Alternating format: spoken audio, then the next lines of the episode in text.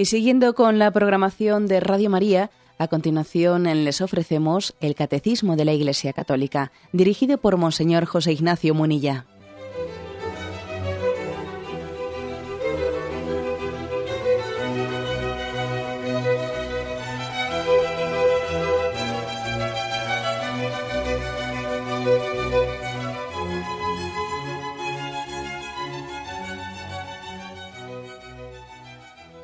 Cordial saludo a todos los oyentes de Radio María.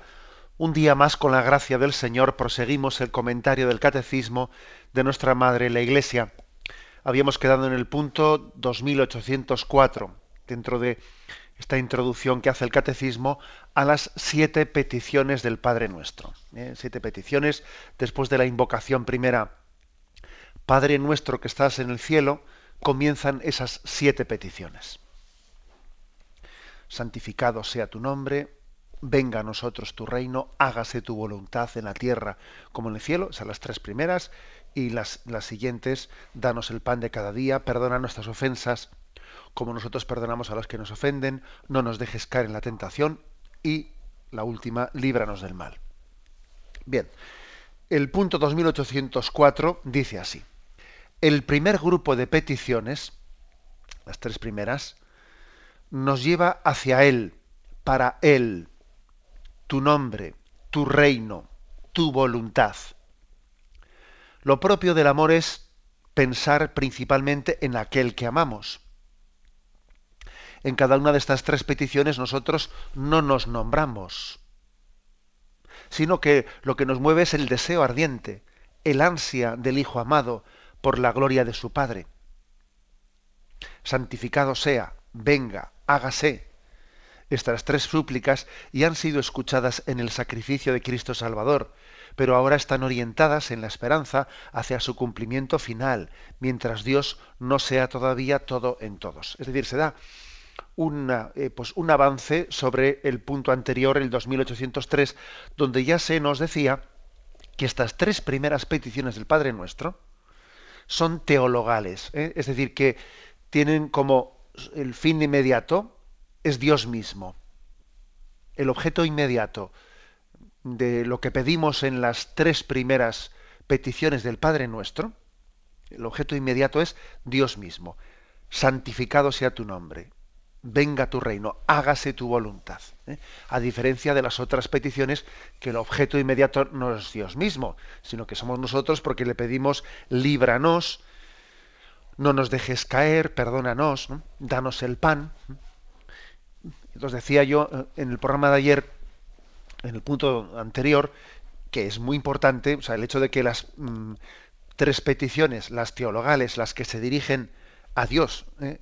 se pongan primeras y luego vengan las otras, no es, no es cuestión de meramente guardar unas formas. No, no, no, no es eso. Se trata de que verdaderamente cuando está colocada la columna vertebral, lo demás viene por añadidura.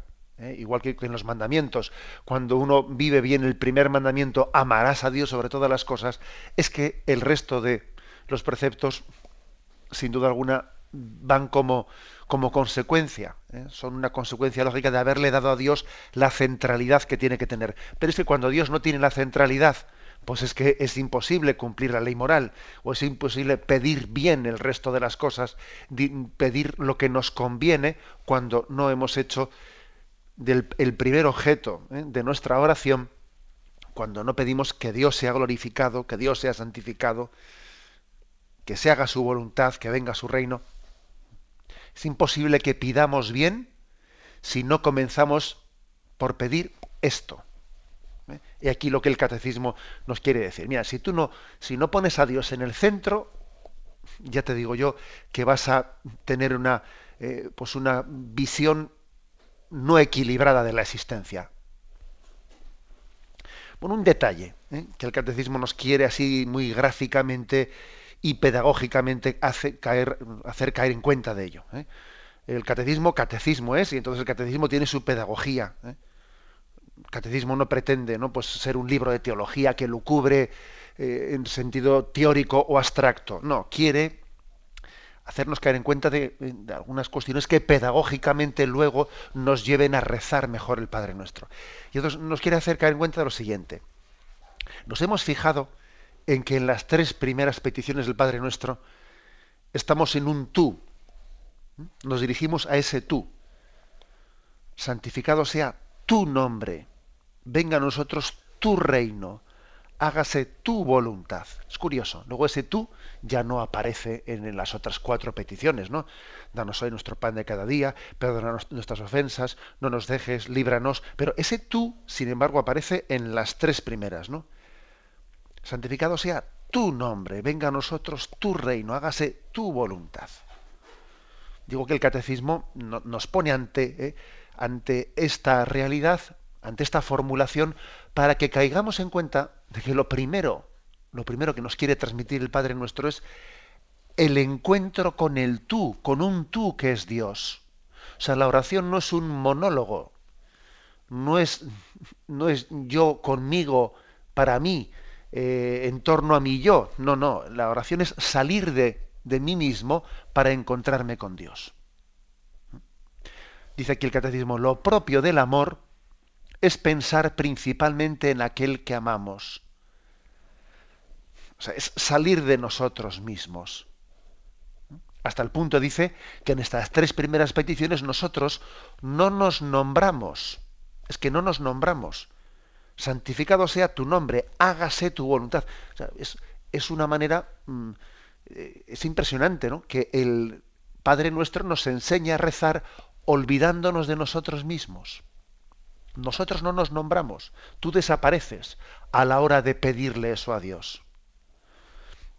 Y esto ya solamente, solamente por ello, ¿eh? ya es un don muy grande.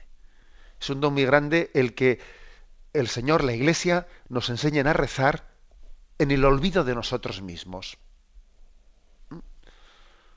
Porque, claro, fijaros que creo que en, esta, en este programa en más de una ocasión he hablado como en el libro de Job, en el libro de Job, allí cuando hay una especie de pleito entre, entre Satanás y Yahvé, la tesis de el Satán, ¿no? que dice ahí en los primeros capítulos del libro de Job es que no hay, no es verdad que, que tus criaturas, los hombres, te quieran a ti mismo. Eh, no existe una religiosidad gratuita. No, no. Aquí por el interés te quiero, Andrés. Eh, se dirigen a ti porque, claro, porque tú les das tus dones, porque tú les bendices, porque quieren que tú les seas propicio, eh, porque en el fondo quieren sacar provecho de ti. No te quieren a ti mismo. Eso es lo que le dice el Satán a Yahvé, ¿no? en ese género literario de los primeros capítulos del libro de Job es muy interesante porque la tesis la tesis del Satán es no, no existe auténtica religiosidad en la que el hombre exprese su amor a Dios. No, no. Lo que ocurre es que el hombre quiere manipular a Dios a su servicio, ¿no? Que los dioses me sean propicios. Todas las culturas lo que han querido es hacer una serie de ritos para, con, eh, para ganarle a Dios su, su benevolencia y así que me dé sus dones, ¿no? Esa es la tesis, ¿no? La tesis del Satán de quien no cree en la verdadera religiosidad. Y claro, en el libro de Job se va demostrando que no es verdad, que Job es un hombre que ama a Dios con un corazón no interesado, sino desinteresado, etcétera, ¿no? Acordaros de esa famosa expresión, el Señor me lo dio, el Señor me lo quitó, bendito sea el nombre de Dios. Bien, pero hay todo un libro, un proceso en este Job, ahora no me voy a meter en ello, pero sí que esto viene, viene ahora, o sea, esa especie de mm, cuestionamiento o duda sobre si existe una religiosidad desinteresada de amor hacia Dios, aquí claramente se expresa en el Padre Nuestro de que por supuesto que existe. Es que cuando rezamos bien el Padre Nuestro, Dios nos da el don de, del olvido de nosotros mismos. Lo propio, dice, del amor es pensar primeramente en aquel en el que amamos y como siempre, ¿no? recurramos a la imagen de la familia para que la imagen de la paternidad, de la maternidad nos ayude a nosotros a entender nuestra relación con Dios. Vamos a ver, es que cuando hay unas relaciones familiares eh, santas, pues un padre quiere a su hijo no para sentirse realizado. No, la paternidad y la maternidad no es un eh, necesito un hijo para sentirme bien, como a veces por desgracia observamos que se plantea la paternidad y la maternidad no como una especie de objeto de consumo. No, mire usted, no, se trata de que yo mm, busque la paternidad y la maternidad como para yo sentirme realizado, que eso es una degeneración del concepto de paternidad y de maternidad. ¿eh?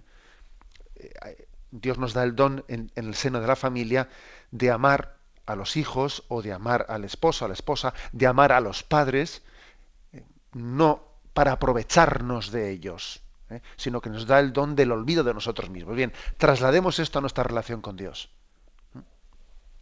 Y aquí estamos siendo educados, dice, a no nombrarnos. No nos nombramos a nosotros mismos cuando decimos tu nombre, tu reino, tu voluntad. ¿eh?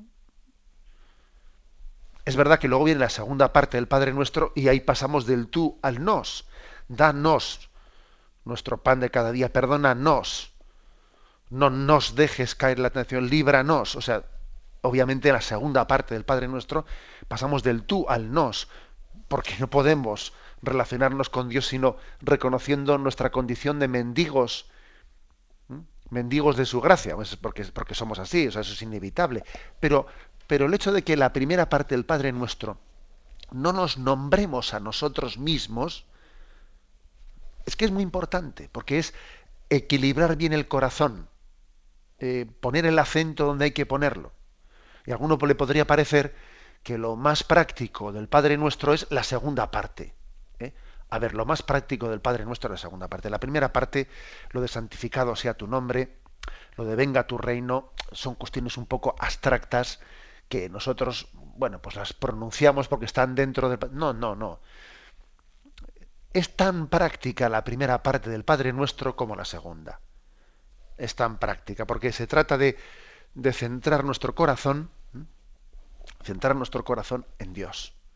Y bien centrado el corazón en Dios, saliendo de mi yo, de la esclavitud de mi yo, y centrándonos en ese tú, que es Dios Padre, verdaderamente todo se nos dará por añadidura.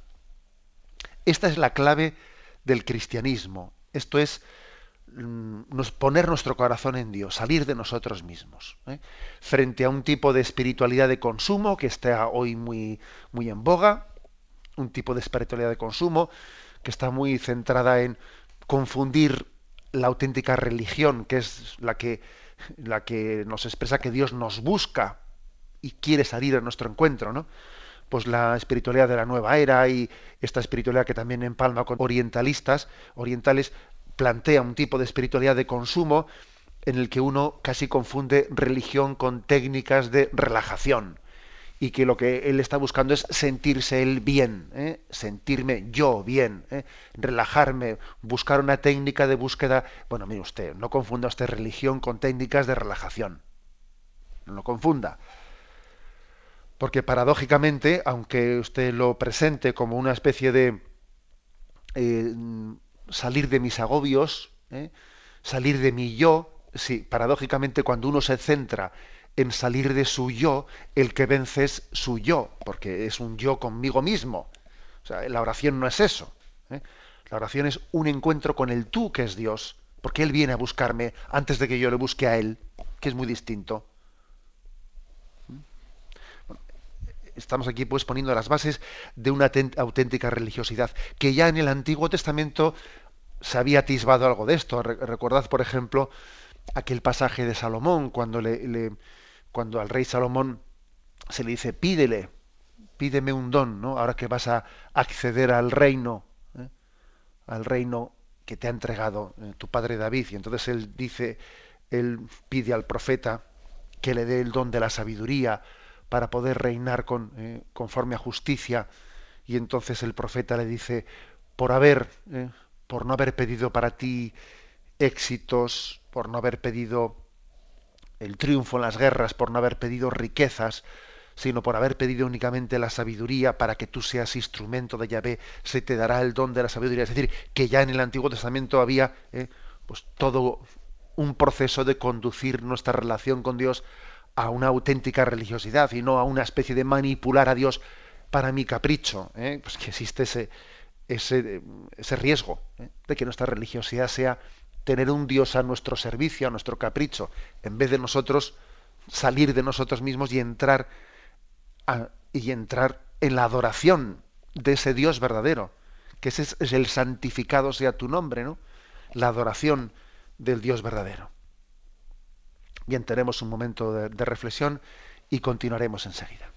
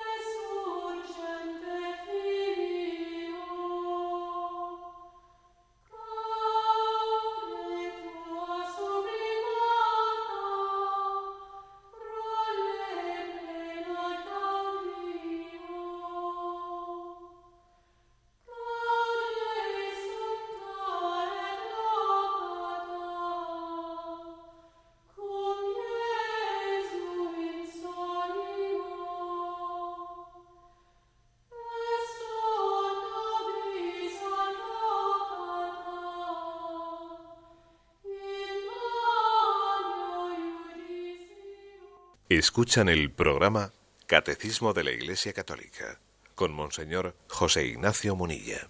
Continuamos con la explicación del punto 2804. El Catecismo nos dice que en las tres primeras peticiones del Padre Nuestro, es curioso, nos quiere hacer percatarnos de que en esas tres primeras peticiones nosotros no nos nombramos, o sea que no, eh, lo que le pedimos a Dios no es una especie de no lo hacemos centrados desde nuestra necesidad, sino descentrados de nosotros mismos.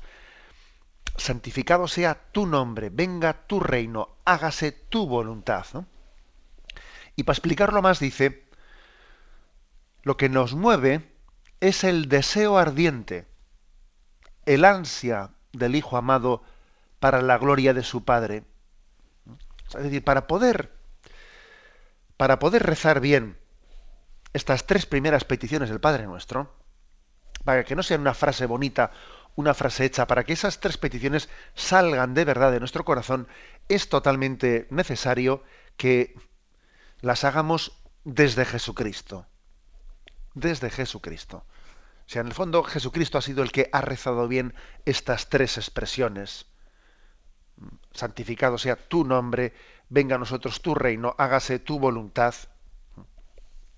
Son las tres peticiones del Padre Nuestro las más cristológicas o las más cristocéntricas. Luego hay que decir que, por ejemplo, la siguiente petición del Padre Nuestro, esto ya lo dije en algún programa anterior, cuando, cuando dice perdona nuestras ofensas, como también nosotros perdonamos a los que nos ofenden, hombre, esa petición Jesús nos enseña a hacerla, pero es obvio que Jesús no ha hecho esa petición, ¿eh? no ha hecho esa petición como nosotros la hacemos, porque es obvio que Jesús no ha pecado, Jesús es el santo, es el santo de Dios, luego Él no le pide a Dios perdón por su pecado, no, Jesús nos enseña a rezar de esa manera, pero Él no la reza de la misma manera que nosotros. Pero las tres primeras peticiones sí, en el fondo solamente nosotros podemos rezarlas si entendemos cómo, cómo, las pronunciaba Cristo, si las rezamos desde Él, desde Él, desde el ardiente deseo eh, que, tenía, que tenía Jesús de ser el, adorador del Padre. ¿eh? El adorador del Padre. Jesús tenía un corazón ardiente, él, era el glorificador del Padre y entonces Él es el que puede decir en verdad, santificado sea tu nombre, venga tu reino, hágase tu voluntad. Luego, metámonos, ¿no? Hagamos ese esfuerzo de meternos en el corazón de Cristo. Y dice uno, pero qué cosas, ¿no? Porque eso, eso cómo se hace. Bueno, están los santos evangelios y en ellos Jesús también nos abre, nos abre a ese misterio, ¿no? Por ejemplo, aquí se nos ofrecen dos textos. Lucas capítulo 22, versículo 14. Cuando llegó la hora, se puso a la mesa con sus apóstoles y les dijo, con ansia he deseado comer esta Pascua con vosotros antes de padecer.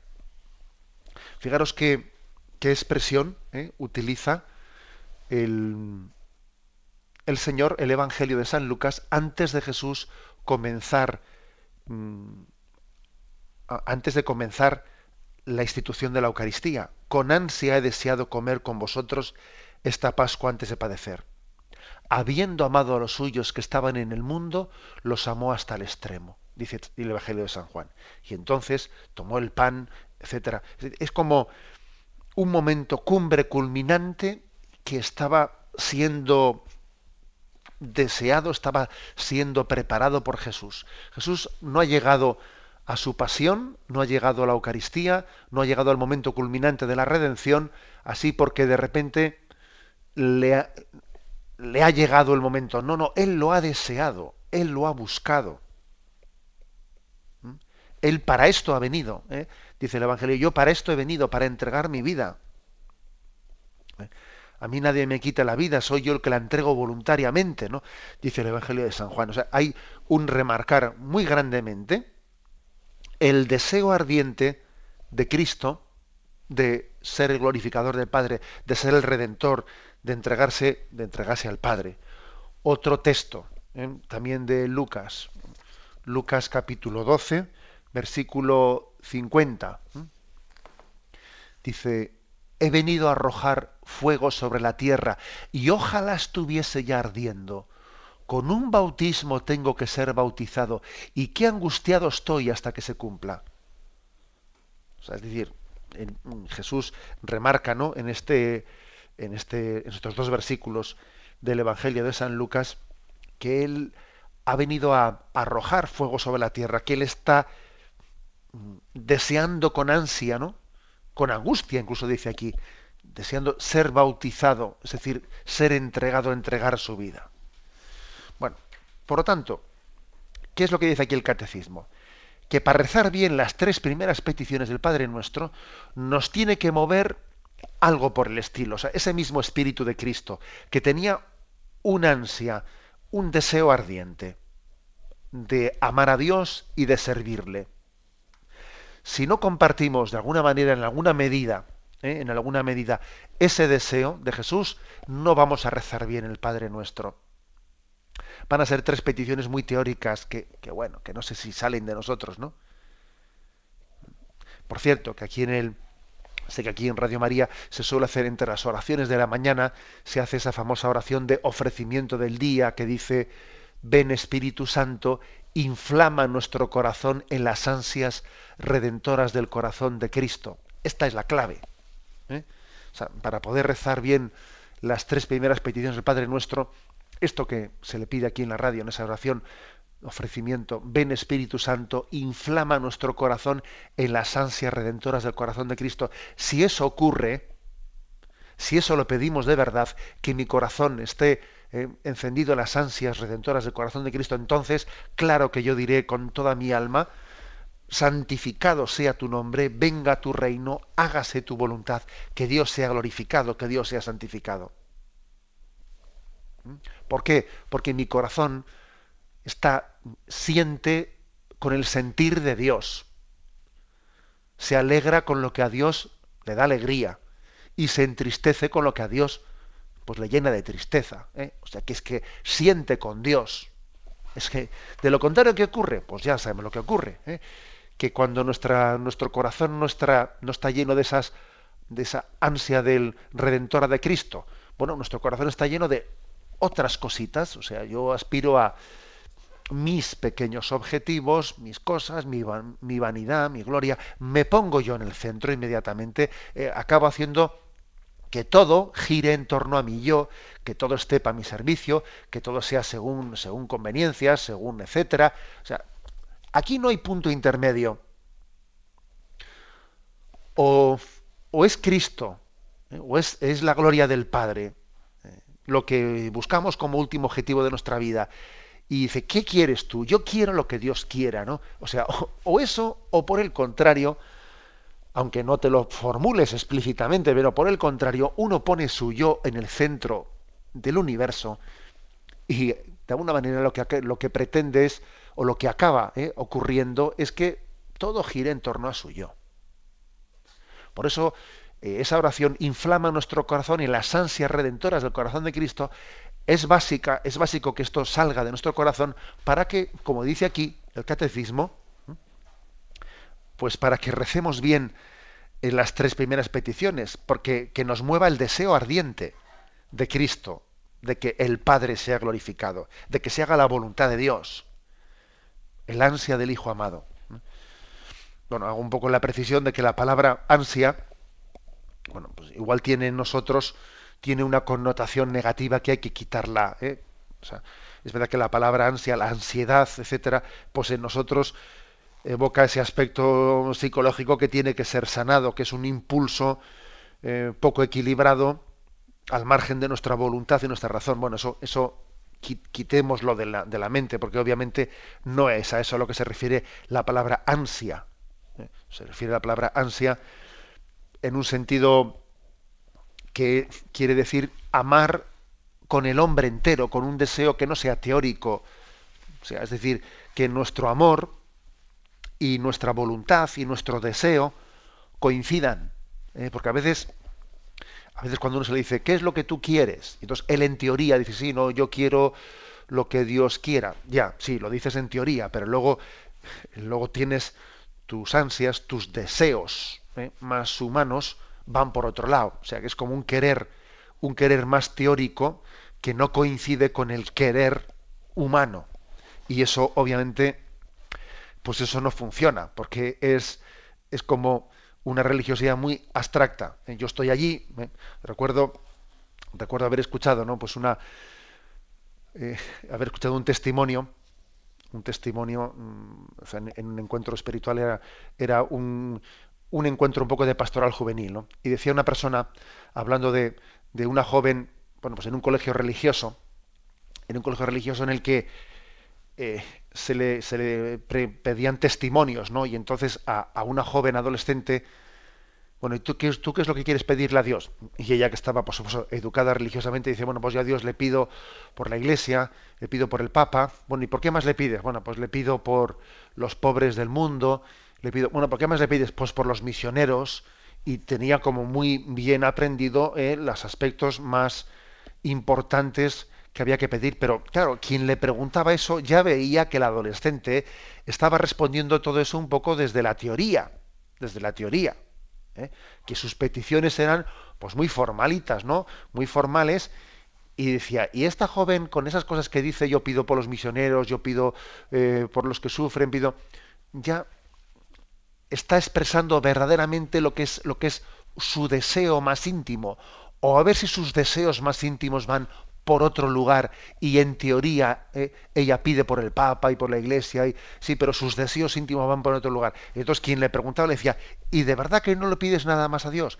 Eh, y le iba un poco provocando, un poco provocando, ¿no? Hasta que al final eh, cogió y le, forzó un poco a decir, bueno, pero también pido pues por por mi felicidad y pido por mi familia y por para que se solucionen los problemas que hay en ella y para que Dios el día de mañana me haga conocer a un chico que formé una familia con él. O sea, ya le, le forzó un poco, le fue forzando hasta que su petición fuese no meramente teórica, sino fuese más sincera, o sea, que, que expresase sus deseos más íntimos humanos.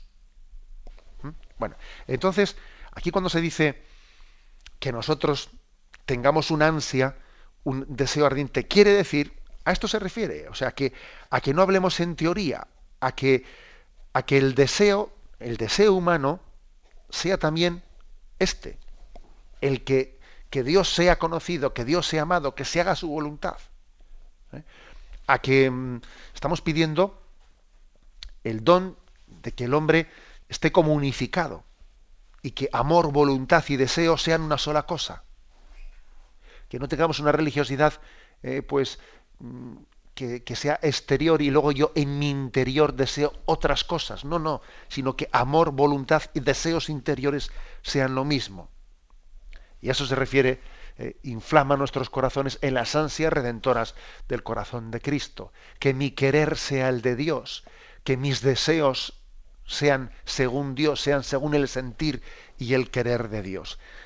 Esto, esto es muy importante pues para que recemos bien las tres primeras peticiones. Y como he dicho, solamente podemos rezarlas bien si nos acercamos al corazón de Cristo ¿eh? y le escuchamos, ¿eh? le escuchamos decir, con ansia he deseado comer esta Pascua con vosotros. ¿eh? Y ese corazón de Cristo que, que desea ser el glorificador del Padre, ¿no? Hay que acercarse a Cristo para entender que sólo Él ha rezado bien las tres primeras peticiones.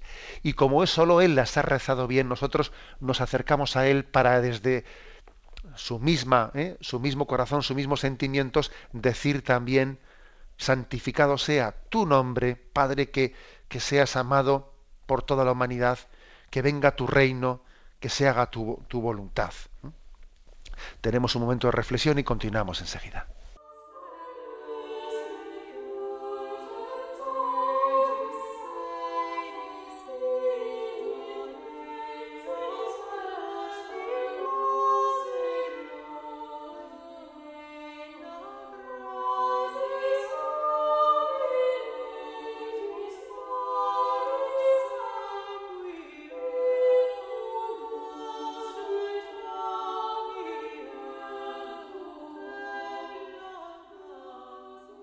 Continuamos el comentario del punto 2804. Si en la intervención anterior hemos querido hacer caer en cuenta de que las tres primeras peticiones son unas peticiones en las que no nos nombramos, porque dice, santificado sea tu nombre, venga tu reino, hágase tu voluntad, son peticiones en las que nosotros no aparecemos.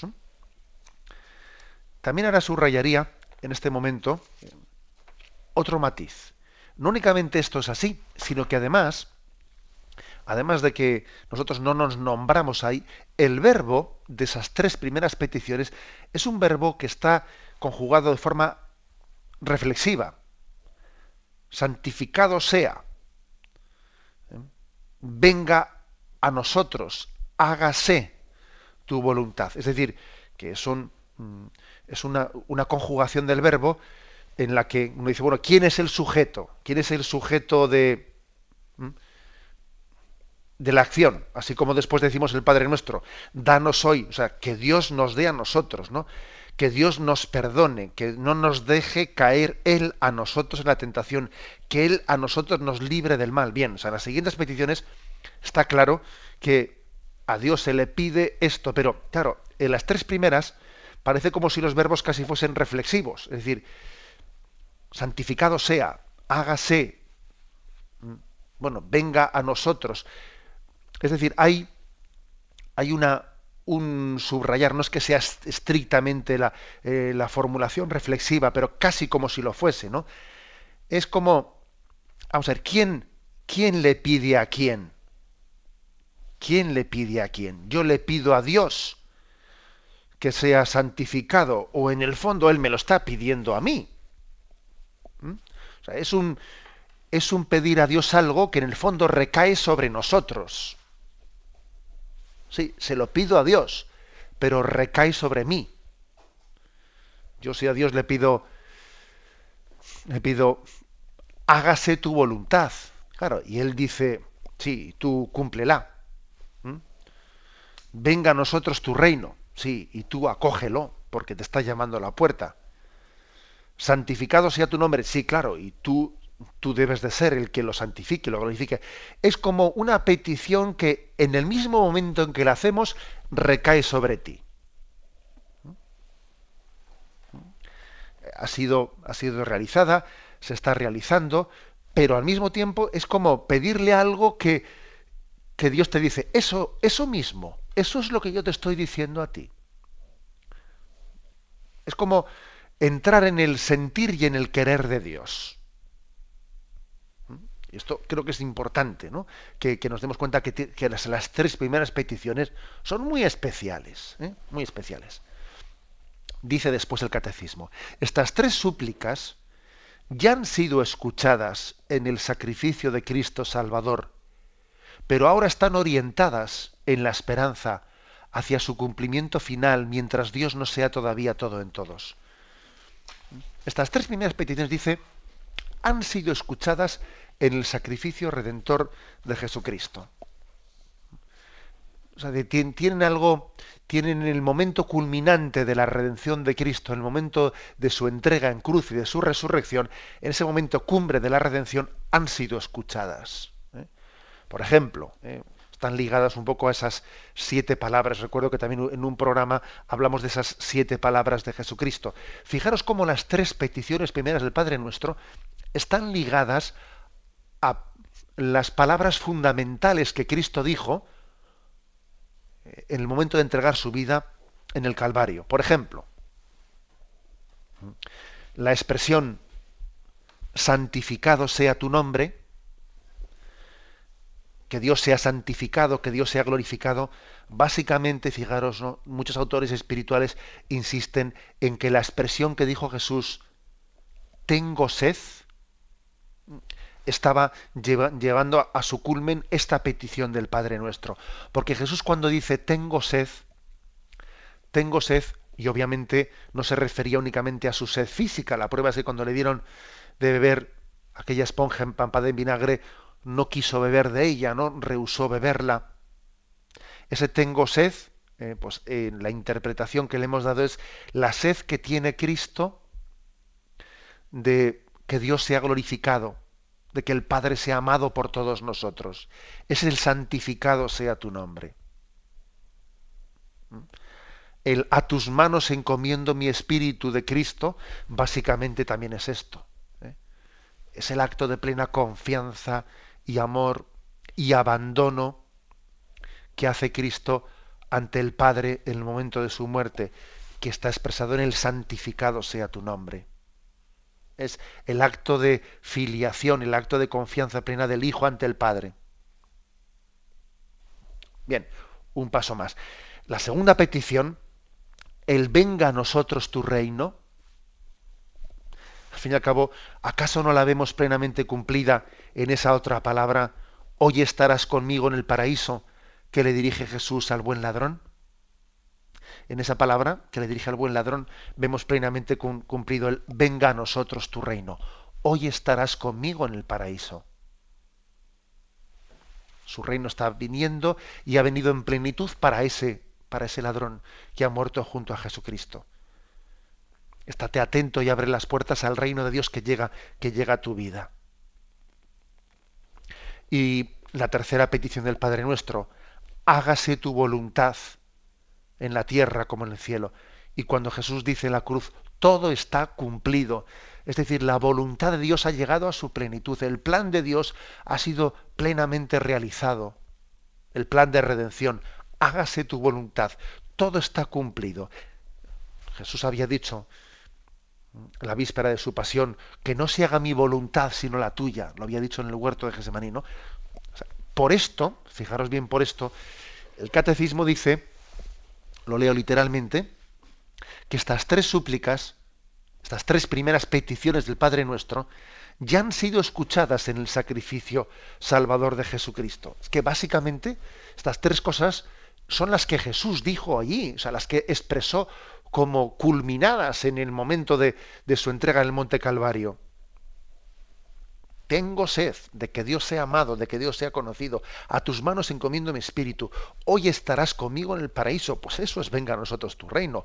Todo está cumplido. Pues eso es hágase tu voluntad en la tierra como en el cielo. O sea, es Jesús en la cruz el que nos enseña a rezar el Padre nuestro. No solo no solo nos se lo enseñó cuando aquel día le dijeron, maestro, enséñanos a orar. Y él les llevó a un sitio apartado y les dijo, cuando recéis, cuando recéis, rezad así. Sí, no, pero allí les enseñó la fórmula, pero luego, luego en su vida, y en el Calvario y en el momento cumbre, les enseñó a que esa, en esa oración él mismo se expresaba delante de Dios Padre. la auténtica lección la recibieron también en ese momento, ver cómo Cristo rezaba ante el Padre en el momento cumbre. Bien, y termina diciendo, ¿no? En estas tres súplicas, perdón, estas tres súplicas ya habían sido escuchadas en el sacrificio de Cristo, pero ahora están orientadas en la esperanza hasta su cumplimiento final, mientras Dios no sea todavía todo en todos. ¿eh?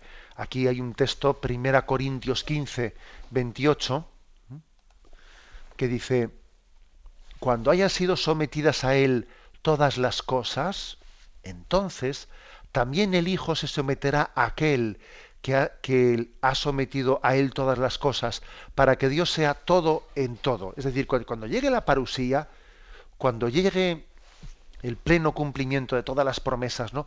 En la llegada de Cristo en gloria, entonces Dios lo será todo en todo. O sea, Dios, entonces todo el plan de Dios estará plenamente cumplido y realizado, ¿no?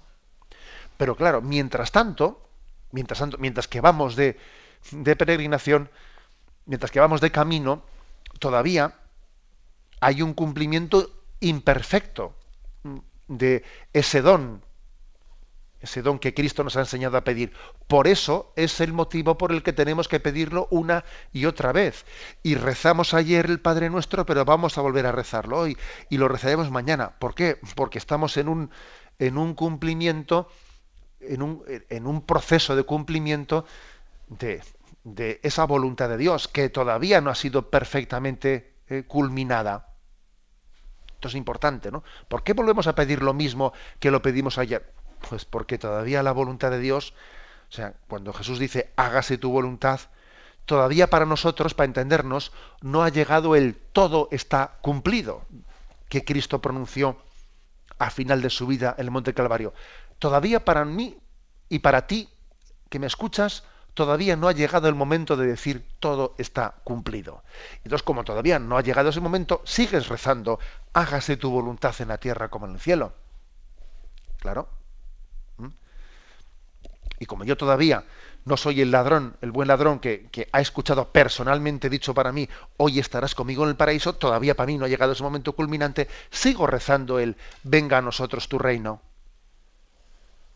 Claro, y como todavía, todavía yo tengo pues, muchas cosas de las que purificarme y tengo deseos que no son el deseo de Dios y me tengo y los tengo que purificar y me tengo que desprender de, falsos ídolos en mi vida y, falsas perspectivas, pues todavía yo no estoy lejos de ese, de ese ideal de Jesús que dice tengo sed y la sed de Jesús es solamente sed de, de que Dios sea glorificado. Y por eso, como todavía estoy yo lejos de eso, tengo que decir, santificado sea tu nombre. Y al decirlo una y otra vez, me voy purificando de otros deseos, de otras metas, de otras falsas expectativas de las que me tengo que ir desprendiendo, poco a poco, hasta que pueda decir, a tus manos encomiendo mi espíritu. O sea que es verdad que estas tres peticiones, cuando Jesús las rezó, las rezó ya en la cumbre, en el culmen, pero nosotros todavía no estamos ahí, todavía vamos de camino. Luego tenemos que irlas creciendo, perdón, irlas rezando, mejor dicho, en un proceso de crecimiento, sabiendo que las decimos en verdad, pero vamos a ser también realistas, las decimos en verdad, pero todavía nos falta camino para que sea una verdad más plena, más madura, más purificada. Más purificada, para que no sean una frase, una frase hecha. Luego tiene que haber un proceso de conversión dentro de nosotros para que el Padre nuestro sea bien rezado. Y ojalá el Padre nuestro lo yo no rece mejor que ayer y peor que mañana. No es tan fácil ¿eh? rezar en verdad y decir en verdad, santificado sea tu nombre, o hágase tu voluntad. No, es tan fácil rezarlo bien. ¿eh? De verdad que ese sea mi deseo y ese sea mi objetivo. Es decir, tiene que haber un proceso continuo de conversión para que el Padre nuestro se rece cada vez mejor.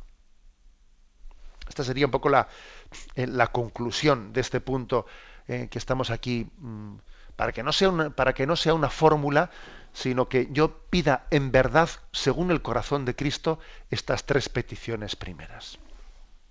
Lo dejamos aquí y vamos a dar paso a la intervención de los oyentes. Podéis llamar para formular vuestras preguntas al teléfono 917 107 700. 917 107 700.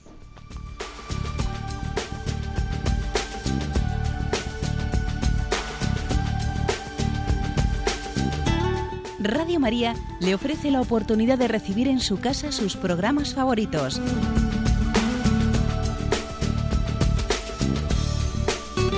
Ahora lo puede hacer a través de nuestra página web www.radiomaria.es o bien llamándonos al 902 500 518. 902 500 518. Pídanos el programa que más le interesa en cualquiera de sus emisiones, especificando el día y la hora que lo ha escuchado. Solo nos tiene que decir si lo quiere en CD de audio o CD o DVD en MP3. Haga su solicitud en el 902 500 518 y en www.radiomaria.es. Radio María, más cerca de usted.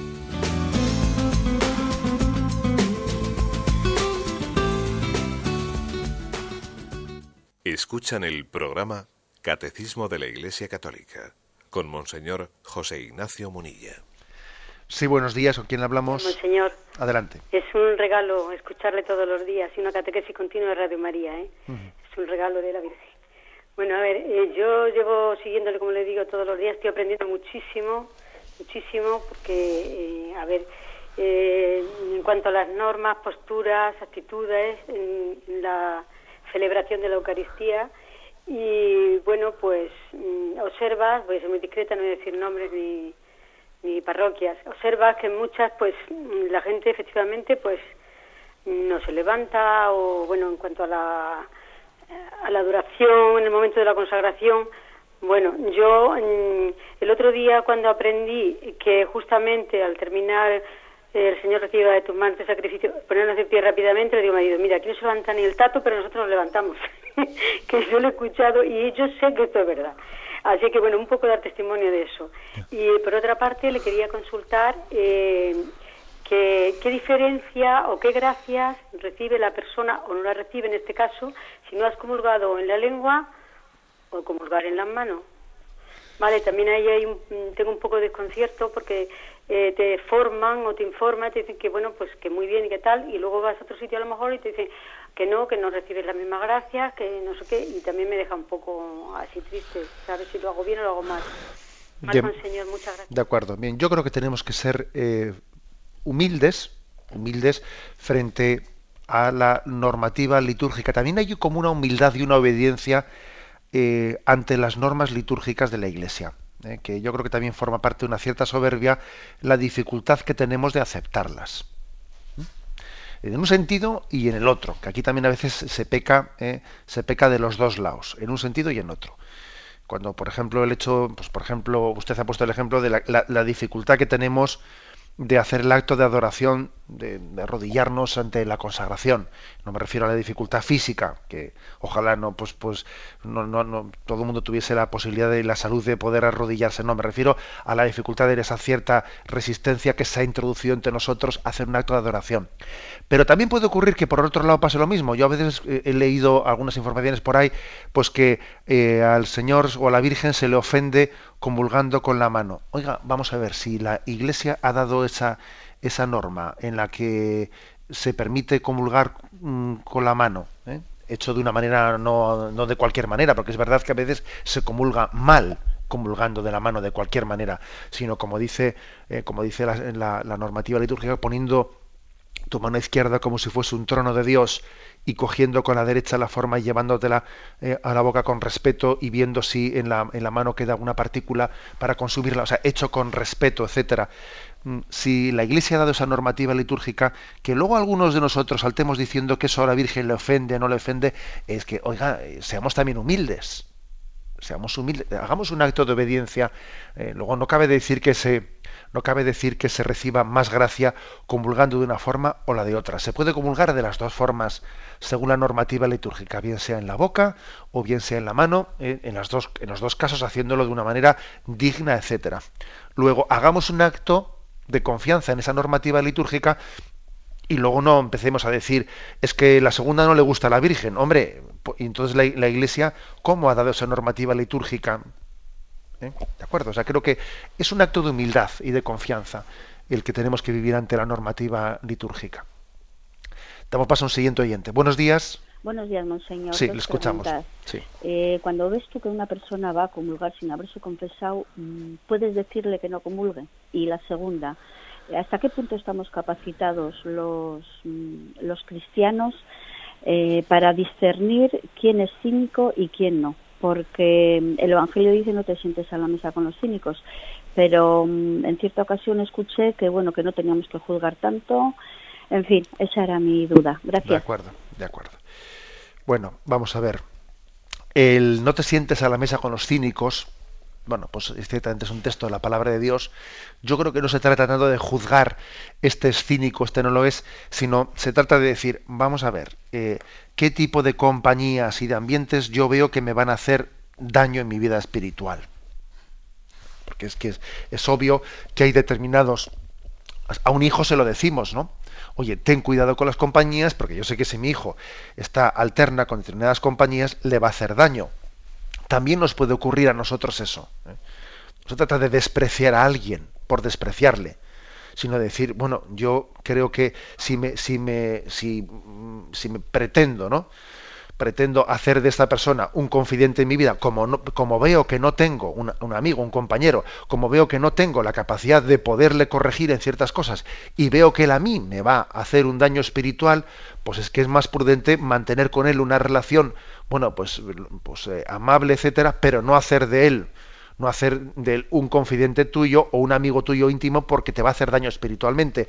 O sea, uno tiene que discernir qué amistades le van a hacer bien espiritual o le van a hacer un, daño espiritual.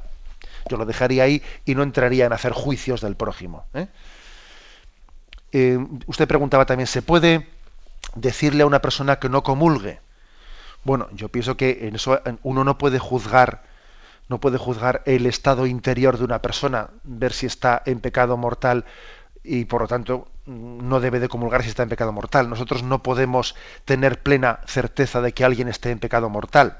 Ahora, si tenemos confianza, confianza suficiente con una persona, sí podemos decirle, oye, pues qué bueno sería acercarse también al sacramento de la confesión. O sea, sin entrar a juzgar, tú no puedes comulgar porque estás en pecado mortal, en fin, ¿eh? sí que podemos decirle, sugerirle, ¿eh?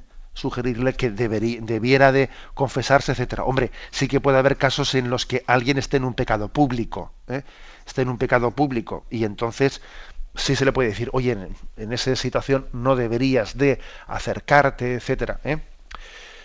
Pero no se trata de juzgar interiormente a una persona, sino de ayudarle, invitarle a acercarse al sacramento de la confesión. En cualquier caso, este tipo de, de, bueno, de correcciones tienen que ser hechas en un contexto de verdadera, mm, yo diría, prudencia y además hechas en un tú a tú, ¿eh? en un tú a tú íntimo, no públicamente, no humillando a alguien delante de los demás, ¿no? Yo creo que eso también es importante. Damos paso a un siguiente oyente. Buenos días. Sí, hola, buenos días, monseñor. Sí, le escuchamos. Mire, muchas gracias por todas sus explicaciones ante todo. Eh, bueno, yo es que quería preguntarle, cuando en el, porque tengo una niña, hija pequeña de ocho años, y cuando en el Padre Nuestro se dice, Padre Nuestro que estás en los cielos, es que a ella en el colegio le han dicho, pero de verdad tú te crees que hay un Dios que está en el cielo. Entonces eh, yo quería, yo se lo quería a usted comentar para saber cómo enfocar la respuesta de la mejor forma posible. Gracias, Bien, De acuerdo.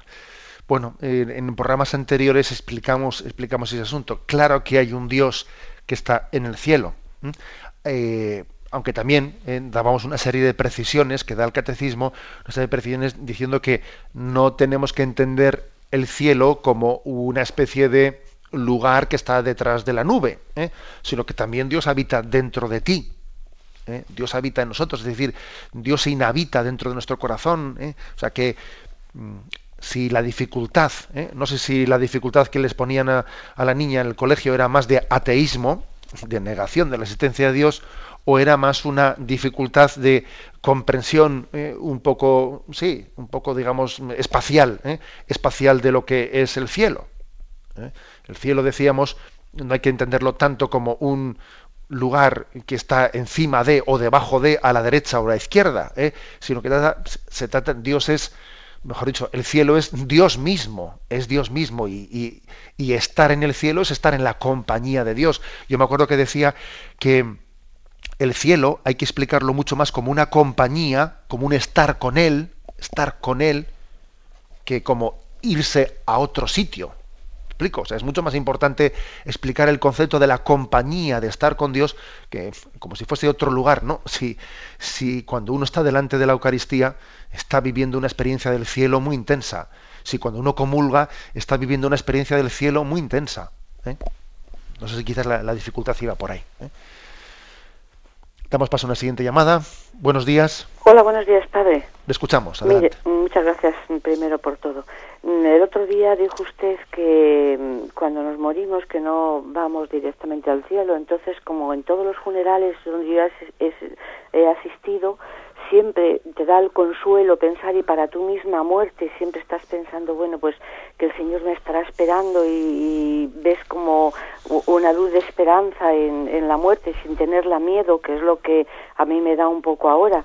Siempre oyes que ya está en el cielo, ya está con el Señor y usted mismo hoy ha dicho también lo mismo, el buen ladrón le dijo el Señor, hoy mismo estarás conmigo en el paraíso, porque si mueres arrepentido y mueres en gracia de Dios, entonces el otro día, porque nos dijo que no? Si la Iglesia dice que sí. De acuerdo, le respondo brevemente. Mire, tenemos el tiempo casi cumplido. No, lo que yo dije es que uno no puede tener, eso lo dice la, fe de la Iglesia, uno no puede tener la certeza absoluta de que un alma eh, el momento de morir está perfectamente preparada para encontrarse con Dios. De hecho, si celebramos el funeral y si después oramos por él, es porque porque eh, existe la posibilidad de que esa alma necesite purificarse para llegar a ver el rostro de Dios. Si oramos por los difuntos, es por la posibilidad de que ellos necesiten purificarse para llegar a ver el rostro de Dios. O sea, por lo tanto, se puede decir que esta persona que ha fallecido con toda seguridad ya está contemplando el rostro de Dios? No, no se puede decir eso. Eso sería como hacer un acto de canonización. Y eso únicamente lo sabemos con seguridad de los santos. Los demás decimos que tenemos la esperanza de que, de que estén en Dios o de que lleguen a ver el rostro de Dios.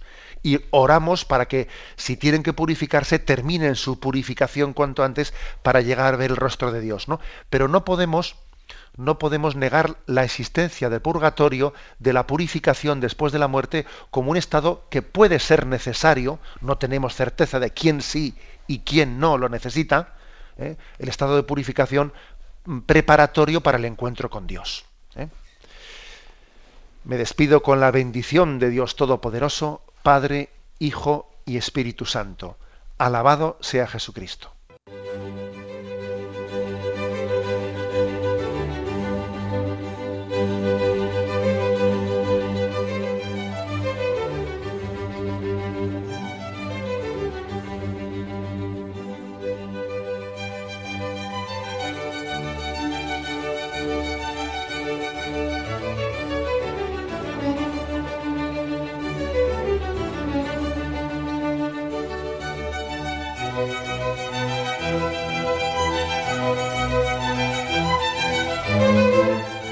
Han podido escuchar en Radio María el Catecismo de la Iglesia Católica, dirigido por Monseñor José Ignacio Munilla.